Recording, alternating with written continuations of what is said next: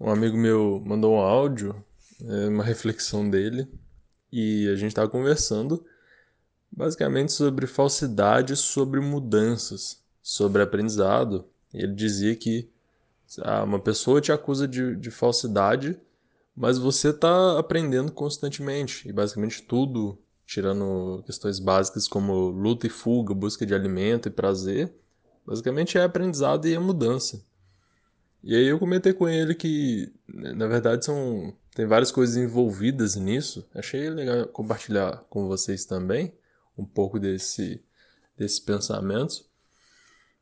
E tirando assim o caso prático de falsidade na, do ponto de vista mais concreto mesmo, de alguém que deliberadamente falsifica o comportamento dela, esconde algo e age bem intencionalmente mesmo, não é esse o caso que eu quero comentar aqui, o caso que é mais abstrair um pouco mais, é, filosofar um pouco mais também, mas na verdade falar de uma, de uma coisa que é bem real. Por quê? Principalmente com idealizações e com a ideia de que a gente consegue saber exatamente como é a pessoa. e pode ser, ser um pouco estranho isso. É, pode ser um pouco é, te tornar atento para isso pode ser um pouco até desconfortável. Por quê? Basicamente, a gente tem pelo menos três eus. Primeiro que a ideia de um eu, um eu sólido, ela é, é difícil de você manter. Porque o que, que sou eu? O que, que é você? Como que você define sem faltar nada? Completamente você. Você já pensou nisso? Como que você define completamente você? De uma forma assim que você teria o conhecimento total sobre você mesmo. Né? Já é difícil. E sobre outra pessoa, mais difícil ainda, que você não tem acesso a ela a todo momento como você tem acesso a você mesmo. E disso decorre que tem pelo menos três eus. Tem um eu na realidade, tem o que eu penso que eu sou, então um segundo eu, que é o meu modelo mental de mim mesmo, tem um terceiro eu, que é o modelo mental das pessoas sobre mim, sobre eu, né? O que, o que elas acham que eu sou, como elas me veem. Tem pelo menos três. Tinha de muitos textos interessantes do Sartre sobre isso, sobre consciência reflexiva, consciência imediata, que é o eu que pensa sobre eu mesmo.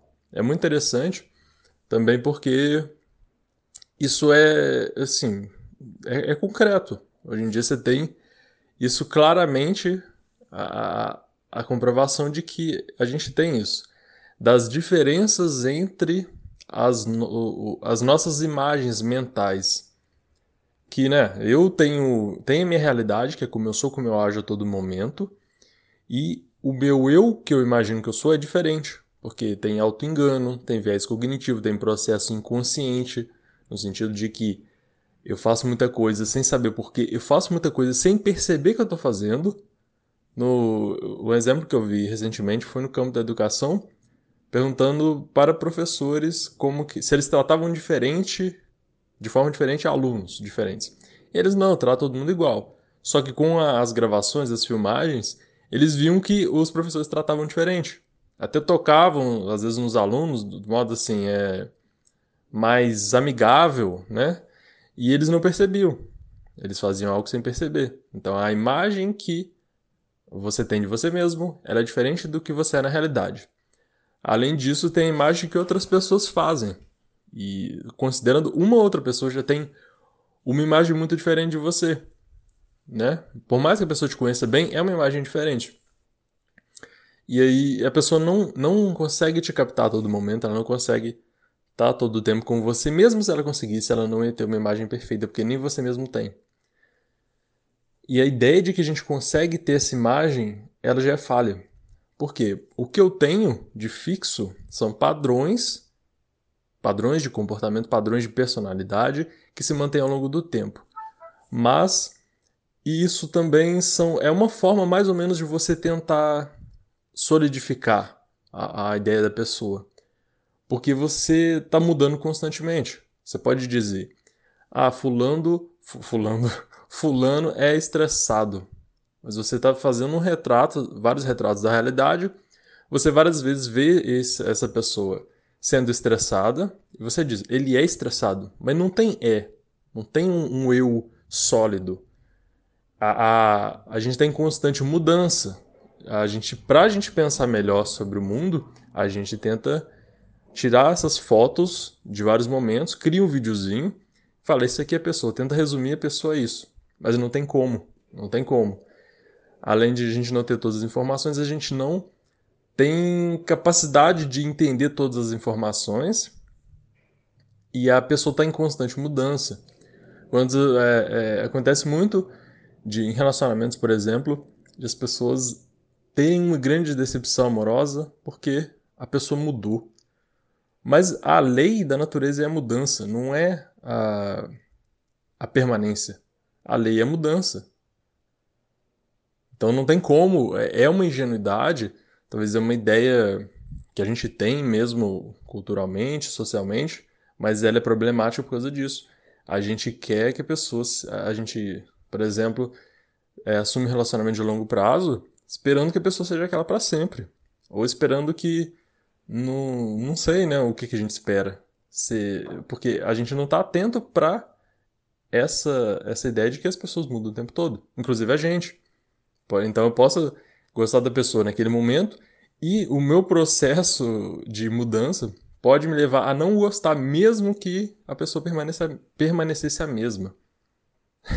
não, não é para desanimar, mas assim, é uma questão de adaptação também, de a gente entender que a mudança ocorre, queira a gente ou não, e que a gente tem que entender isso também e se adaptar a isso. Né? Se as mudanças estão acontecendo, se a pessoa muda, eu também estou mudando. Se a pessoa muda, o que, que eu faço com isso?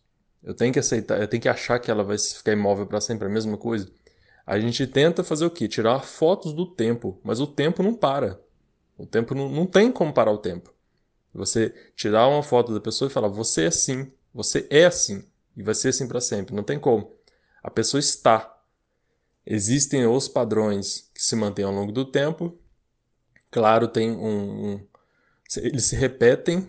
Então, uma pessoa que é estressada, ela pode continuar sendo estressada até o resto da vida. Sim.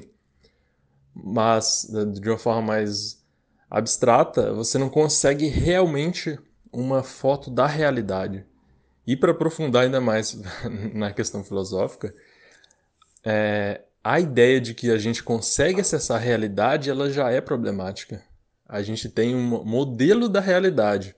Há, há, esses dias atrás eu mandei várias imagens, aí, ilusões de ótica, é, para a gente ver como que a percepção é.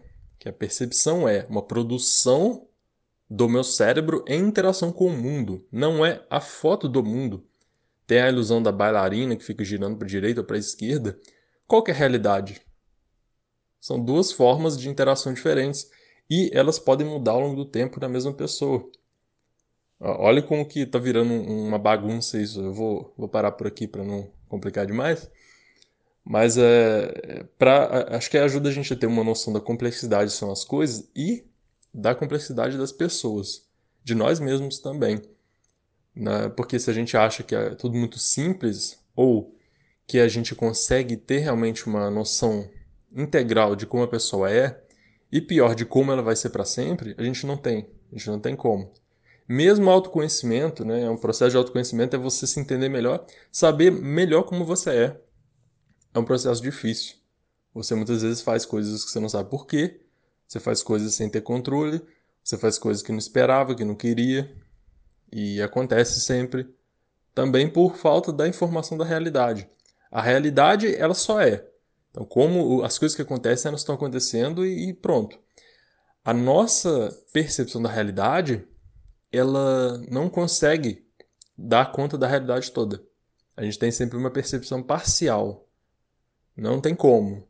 Imagina se a gente consegue. A gente tem um filme, um filme de história, a história do mundo. Você consegue fazer um filme longo e contar bem vários pontos importantes, mas esse filme ele não é exatamente te dá todas as informações. Ele já tem vários, vários problemas relacionados a isso tudo, porque não, tem como dar todas as informações possíveis. É, além disso, a história vai mudar a partir dali, mesmo que você tivesse esse filme. Você viu toda a história do mundo até agora, a história vai mudar. está em constante mudança. E outra coisa importante também, o nosso cérebro não é uma, um gravador. Então, não é como uma câmera de vídeo que você capta e aquela imagem ali fica do, daquele jeito para sempre. Nosso cérebro ele é enviesado, ele interpreta informações com base no que a gente já sabe, no que a gente pensa, no que a gente espera. Então, crenças, expectativas, desejos, conhecimento prévio. Olha o tamanho da, da complexidade do negócio. Não, não quero assustar, mas é porque eu acho interessante. Então, eu quero instigar você a pensar um pouco sobre isso.